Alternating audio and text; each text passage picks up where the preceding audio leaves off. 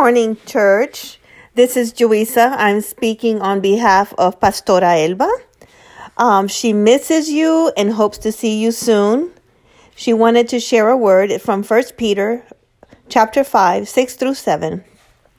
Humble yourselves, therefore, under God's mighty hand, that he may lift you up in due time.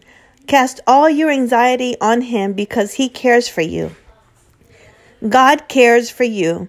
The care that God has for each one of his children is a truth that surpasses all understanding.